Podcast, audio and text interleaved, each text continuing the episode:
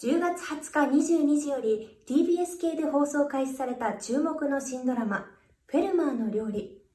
ダブル主演としてタッグを組む高橋文哉さんと志尊淳さんの2人が揃って10月23日発売のビビ12月号に登場しています。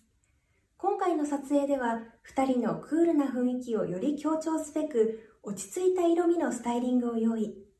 高橋さんはワークテイストなグレーのセットアップ。シソンさんはシックなスリーピースのスーツをそれぞれ着こなしてくれました。インタビューでお互いの印象について聞くと、シソンさんはルックスも性格もパーフェクトで隙がないイメージと高橋さん。